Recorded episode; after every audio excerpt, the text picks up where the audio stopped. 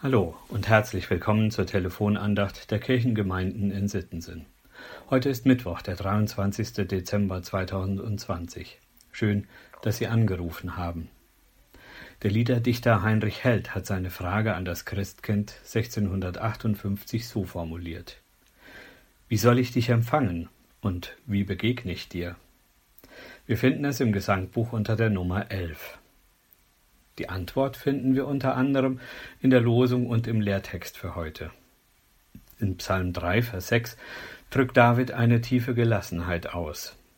Er ist auf der Flucht, seine Verfolger sind ihm auf den Fersen. Sein Leben ist in Gefahr. Und doch ist sich David ganz sicher, es kann ihm nichts geschehen. Viele Menschen würden in solch einer Situation rastlos das Weite suchen.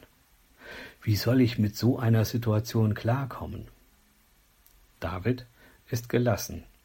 Er sagt im Losungstext, ich liege und schlafe und erwache, denn der Herr hält mich. Da ist nichts Rastloses, nichts Ruheloses, da ist schlicht und ergreifend ein tiefes Vertrauen in Gottes Gegenwart. Liegen, Schlafen und Erwachen. Davon sind die ersten Monate eines Menschenlebens tief geprägt.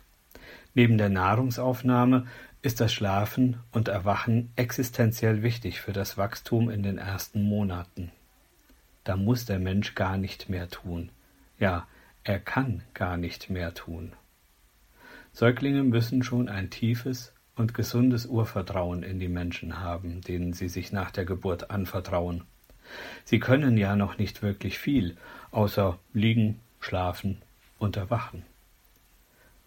Was für ein Urvertrauen hat Gott selbst in seine Schöpfung, dass er sich entscheidet, selbst als Kind auf die Welt zu kommen. Das macht ihn nahbar. Einem Säugling, der hauptsächlich liegt, schläft und erwacht, dem kann man sich gefahrlos nähern.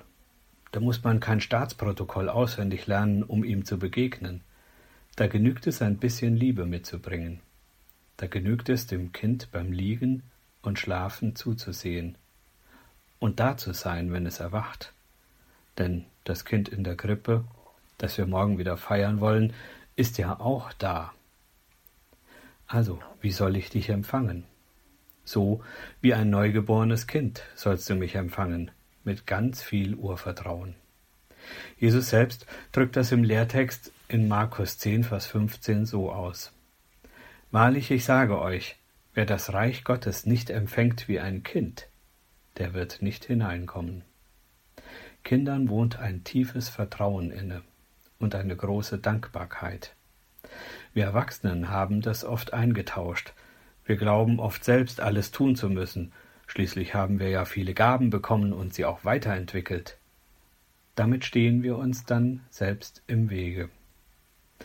Das Kind in der Krippe macht den Weg wieder frei. Das hat auch Heinrich Held erkannt. Wenn Sie mögen, stimmen Sie mit mir in die siebte Strophe ein.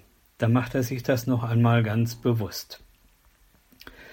Ihr dürft euch nicht bemühen, noch sorgen Tag und Nacht, wie ihr ihn wollet ziehen mit eures Armes Macht. Er kommt, er kommt mit Willen, ist voller Lieb und Lust, all Angst und Not zu stillen, die ihm an euch bewusst. Und jetzt legen Sie sich ruhig hin, schlafen Sie und erwachen, denn der Herr hält Sie. Und nicht nur morgen, sondern jeden Tag begegnet er ihnen auch als Kind in der Krippe. Vertrauen Sie ihm, denn er vertraut Ihnen. Ihr Diakon Jochen Gessner